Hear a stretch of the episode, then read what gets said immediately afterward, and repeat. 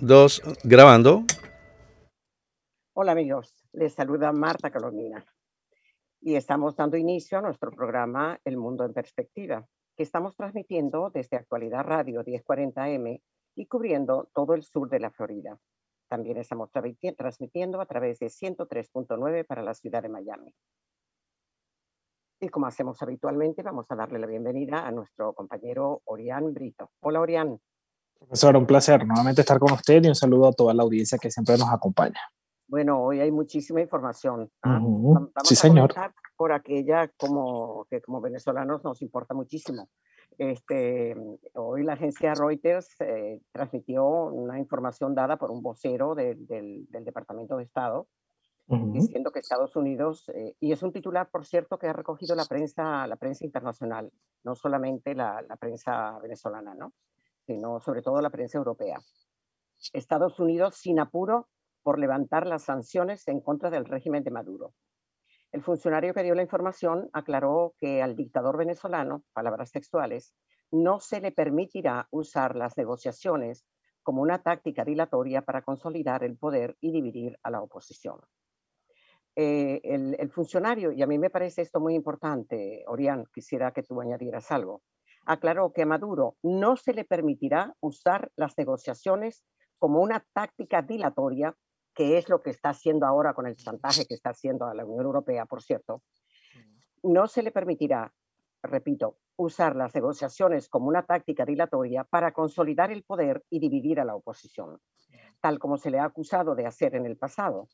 Enfatizó este funcionario que las sanciones existentes tienen suficientes disposiciones especiales para permitir envíos de ayuda humanitaria que ayuden a los venezolanos a hacer frente a las dificultades económicas y la pandemia del, del COVID-19. ¿no? Esto a propósito de la historia y de la mentira que, que repite Maduro a cada rato.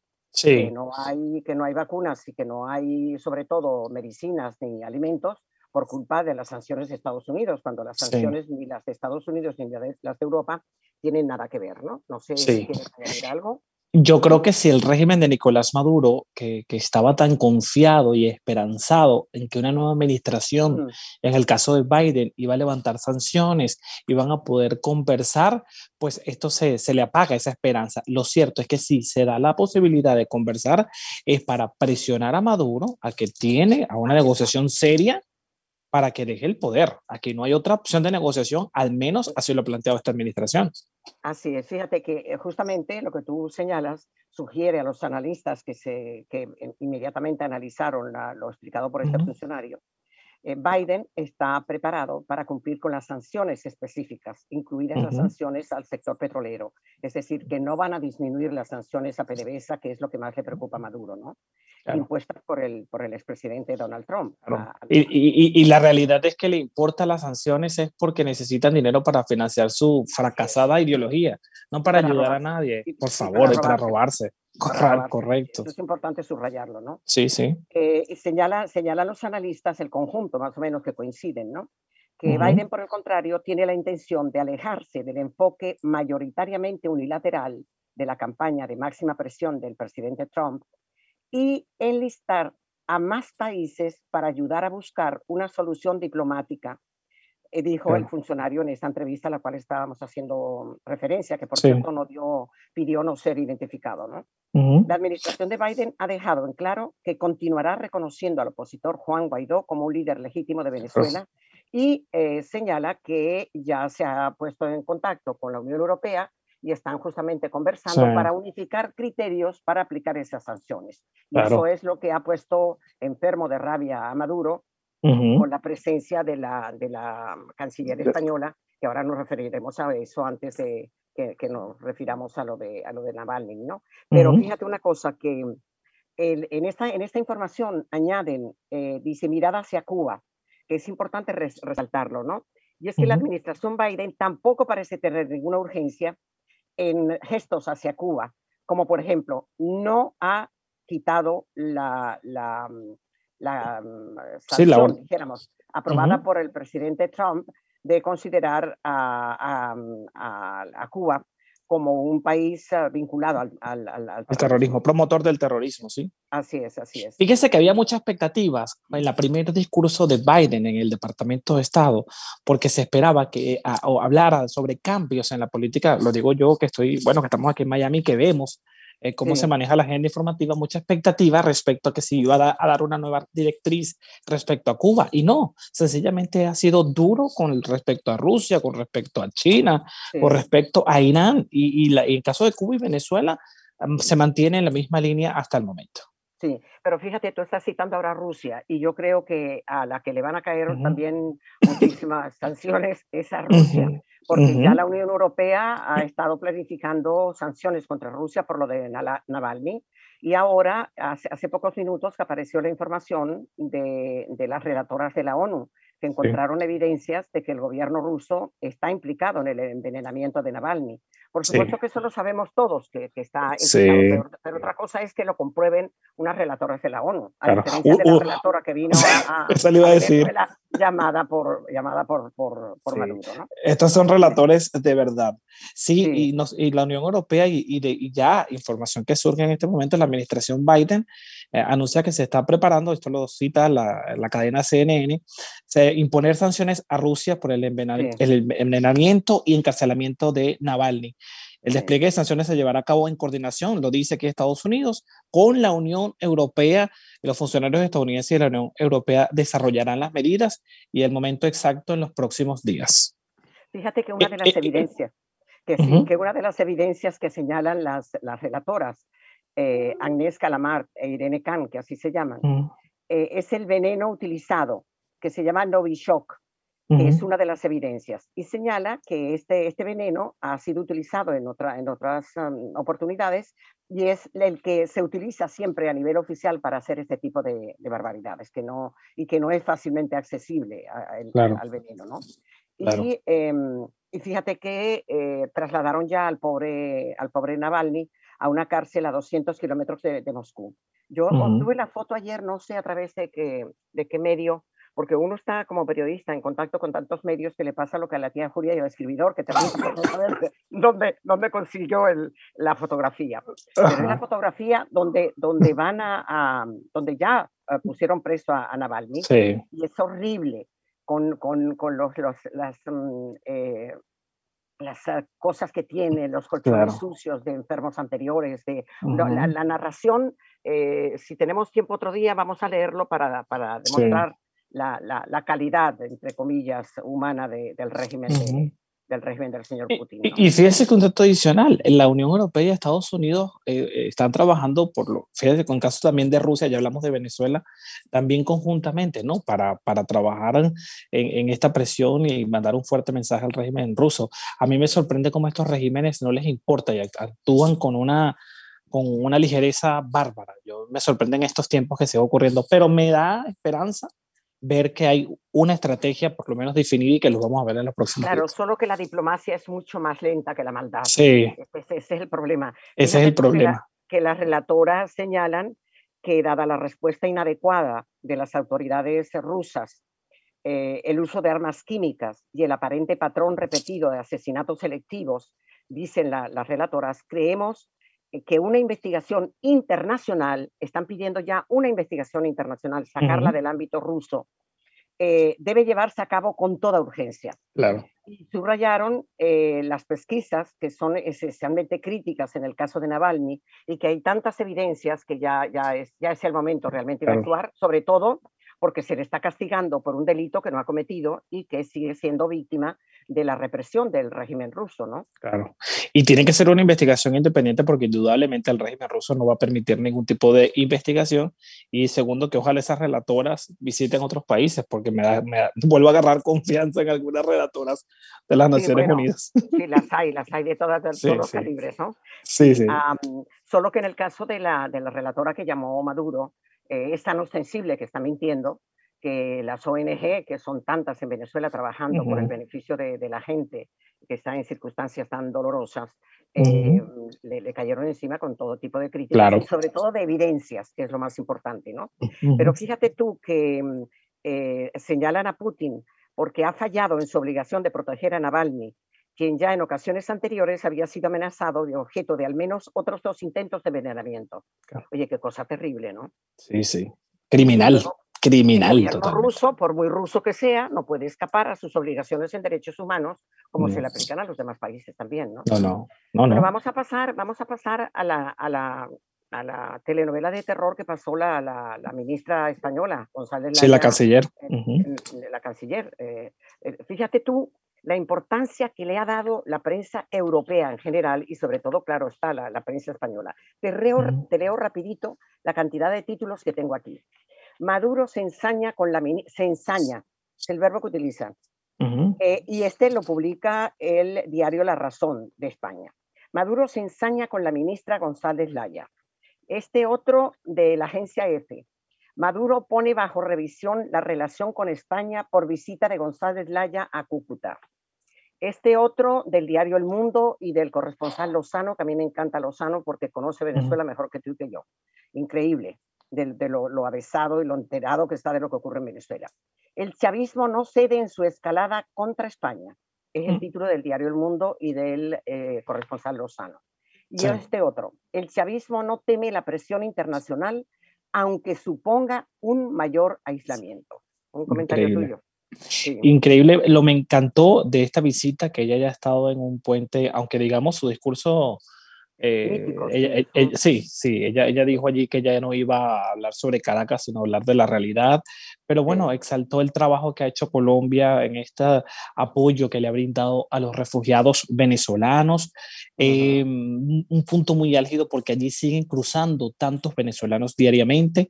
Y la tensa, la reacción del régimen de Maduro da cuenta que no se esperaban eh, que España tuviese una actitud, digamos, más fuerte que la ha tenido este, este año, por lo menos, respecto a, a lo que es la realidad. Y me gusta que muy cerquita, ahí en ese cruce fronterizo, haya recibido esta respuesta de Maduro, porque muchas veces las diplomacias entiendo que son muy, muy místicas, por decirlo de alguna forma, pero ese Maduro es el Maduro que nosotros hemos conocido durante todos muy estos años. Eh, llamar pan eh, al pan y vino al vino es muy poco diplomático, la verdad sea dicha, ¿no? Entonces, eh, fíjate cómo se refirió Maduro a la atención mm, que tú estabas narrando de la canciller española a, los venezolanos migrantes en Colombia. Eh, donde se calcula, por cierto, que han llegado ya mm, dos millones de, venezolanos en cinco años, ¿no? Sí. Em, y, por cierto que hoy hay que recordar y, volverle a felicitar y agradecerle, sí. porque Duque firmó hoy el decreto de creación del estatus de protección temporal. Sí.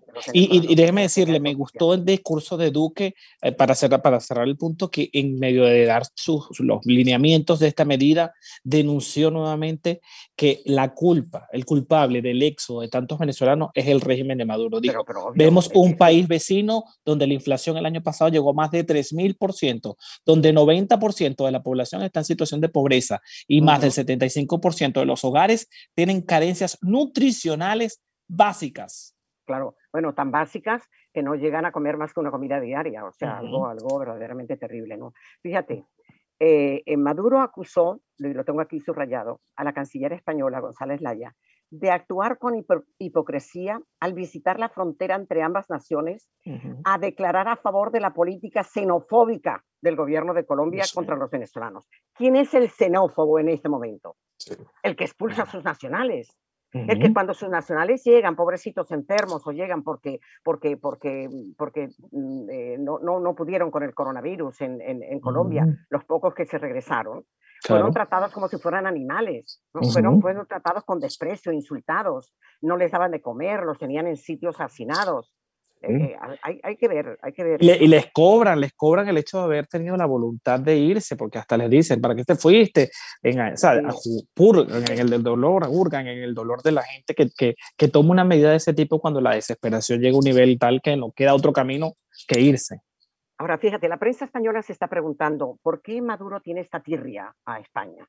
Si, eh, si después de todo tiene a un socio que está, está alando la, la, brasa para, para, la sardina de Maduro como vicepresidente, que es el, el, el señor aquí. San, sí. Iglesias. Le llaman, el coleta, sí, porque va con una coleta.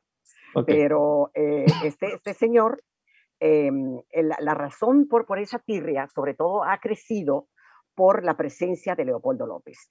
Desde que Leopoldo López se, se, escapó de la, de la, de la embajada y, Maduro culpó al anterior embajador de haber sido responsable de la fuga de él, que no lo fue, pero bueno, responsable de la fuga de, Leopoldo, la situación, y sobre todo por la actividad absolutamente febril que tiene Leopoldo López, a eso hay que reconocérselo, en, en movilizar y sobre todo ganar voluntades en Europa a favor de la lucha contra Maduro.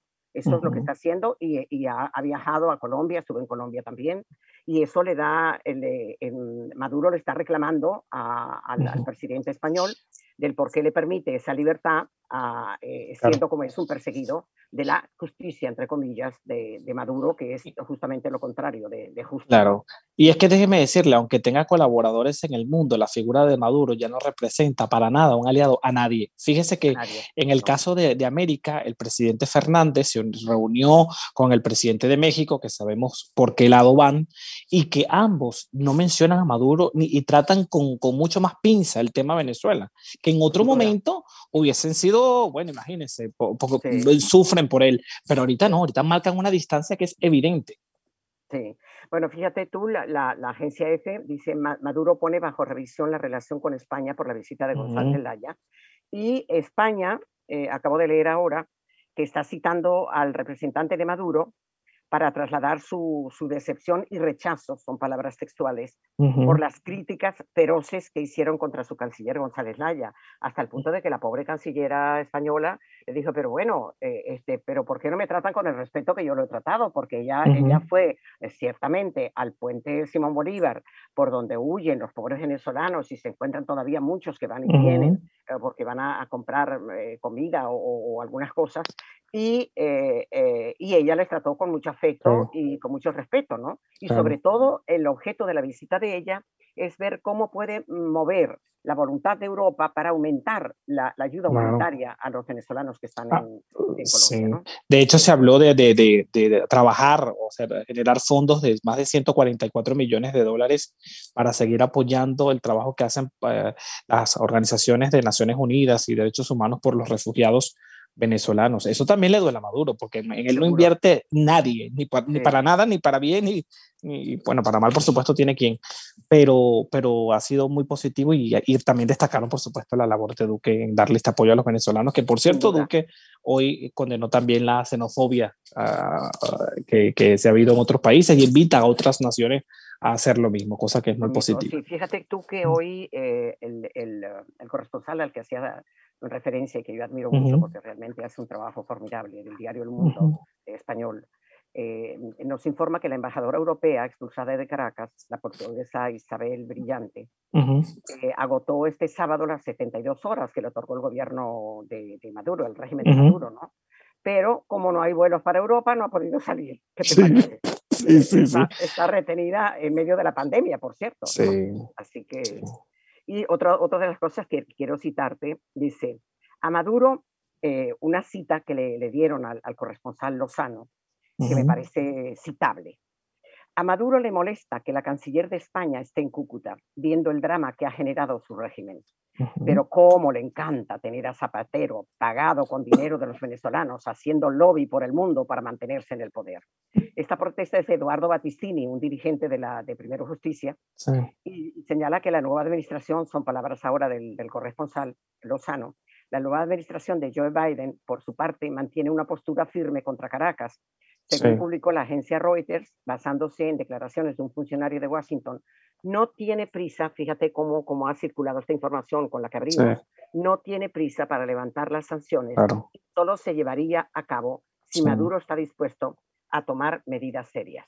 Por cierto, el propio Biden le envió una carta este fin de semana al presidente de Colombia, Iván Duque, donde también exaltaba la labor que hacía por los venezolanos, ¿no? Entonces, yo creo que de tener de primera mano el, el testimonio vivo de Colombia que ha sufrido no solo por el éxodo de los venezolanos, sino que también desde Venezuela se ampara a la guerrilla colombiana, demostrado con creces en las últimas semanas y meses, eh, tener ese contacto directo con el gobierno colombiano es muy positivo para la causa venezolana. Sin duda. Pero fíjate que de, de estas rabias continuadas, rabietas de, Maduro, Por, por, la, por los, uh, los 19 sancionados, queda una cosa positiva.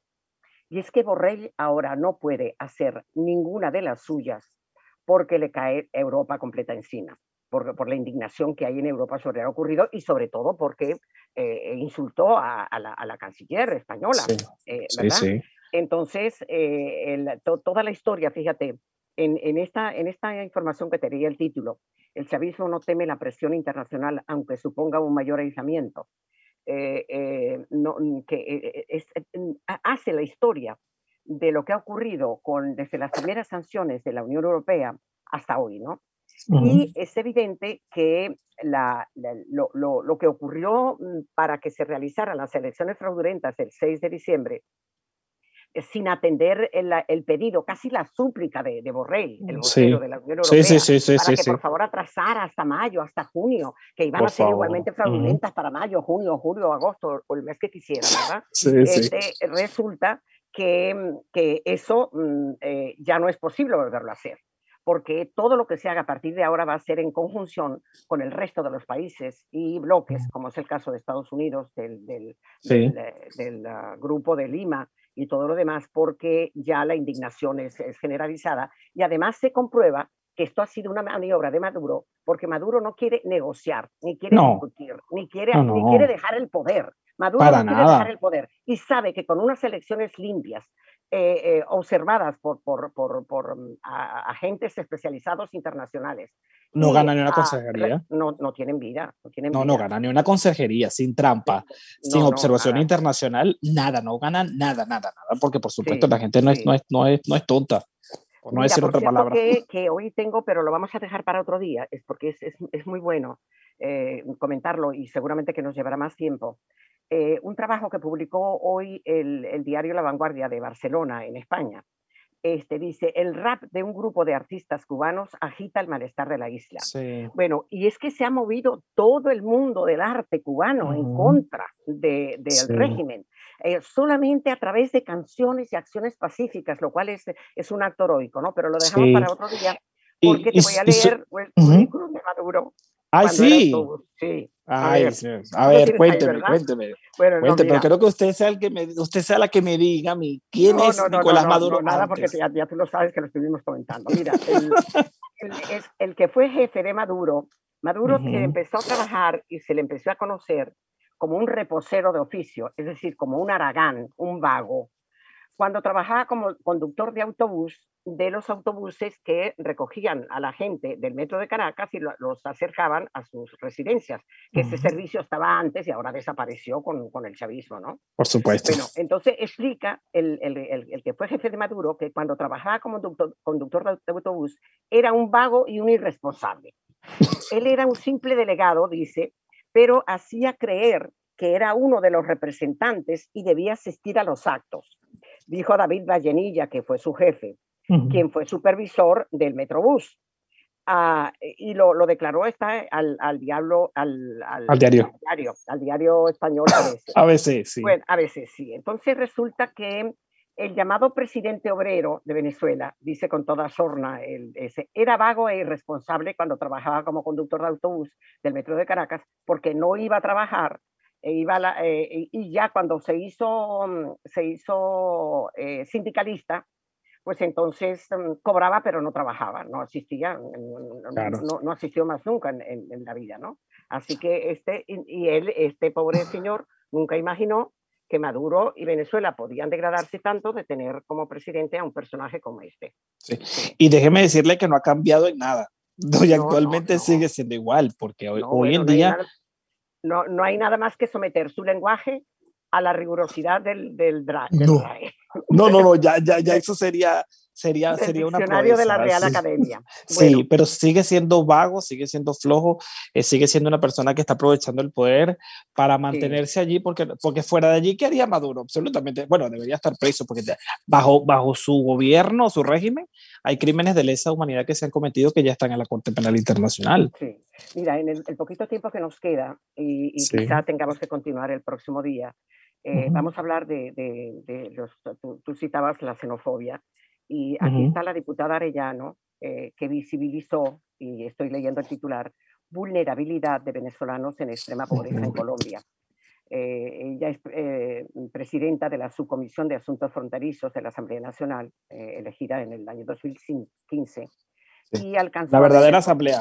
La verdadera asamblea. Un, porcentaje muy alto de, venezolanos que están pasando hambre. Y señala también que ah, están siendo también víctimas, mm, unos cuantos de ellos, de la trata de personas sobre todo las jóvenes venezolanas. Sí, yo, yo conversé con un investigador italiano que estuvo allí en la frontera Colombia, Diego Batisteza, y ha hecho un mapa interesante, triste, de dónde muere cada mujer venezolana. Y dice que si no se hace un trabajo en la frontera, casualmente en los organismos de derechos humanos, protección a los, a los migrantes, complejo, porque las mujeres son en pleno cruce abordadas, víctimas. Sí, señor, sí. Ya estamos por... Bueno, fíjate, otra noticia, detuvieron a 21 venezolanos en paso fronterizo no autorizados y estos fueron en, Bolivia. Funcionarios de la Armada Boliviana detuvieron a 21 venezolanos que seguramente se dirigían a Chile con el mismo destino de los que ya la, Corte Suprema decidió que no, que van a ser expulsados. ¿no? Y otro que, que, publica la agencia EFE, discriminación y exclusión de venezolanos, dice Ecuador y Perú los peores. Sí. Son los menores de edad y las mujeres refugiadas el grupo que se encuentra en mayor riesgo. Y es, que, es que sin eh, con papel migratorio, independientemente que las opciones migratorias sean positivas, es necesario eh, otro tipo de trabajo. Además que el empleo es, es muy escaso. Sí, sí, sí, con, con, la aparición del coronavirus. ¿no? y sufren de violencia de género que por cierto, tú has visto la cantidad de, de feminicidios en Venezuela. Impresionante, la última semana, siete. También tenemos, en, tenemos en agenda para otro día. Sí, y bueno, y, están, tienen, en, el caso de los, de los migrantes, tienen limitaciones en el acceso a los servicios y limitaciones para lograr un estatus regular en los países de la región, ¿no? Y bueno, bajo el titular de xenofobia, ¿cuál es la situación de los venezolanos en Perú? Eh, tanto la tanto la, mm, la, agencia internacional para la migración este, ACNUR como eh, Oscar, Oscar Pérez, que es un venezolano que creó una ONG que está tratando de, de, ayudar como puede a, los venezolanos que llegan allí, están diciendo mm, que, que, hay que poner las cosas en su, término, en su término medio, ¿no? Lo vamos a ampliar, lo vamos a ampliar la próxima semana porque es realmente una, una crisis que sigue. Sí, sí. Bueno, fíjate, el 60%, y esto lo dice ACNUR, ¿no? En una encuesta que hizo ACNUR, el 60% de los venezolanos en Perú se han sentido discriminados en algún momento, de acuerdo con datos de, representados eh, por, esta, por esta agencia, ¿no? Así que bueno, nos despedimos, amigos. Mira, la próxima, el próximo día vamos a hablar también de la belicosidad de Padrino López, que ahora durante 20 años no se ha ocupado de, de, Guyana. Sí, ni, ni del cremar el, el, terreno en, en discordia, eh, y ahora sí se acuerda. Sí se acuerda y casi declara la guerra. Lo ampliaremos. Lo ampliaremos la próxima semana. Venga, pues ah, muchas gracias amigos por la atención que nos dispensan siempre. Gracias a ti también, Orián. Y nos esperimos hasta el próximo día. Les habló nos vemos. Marta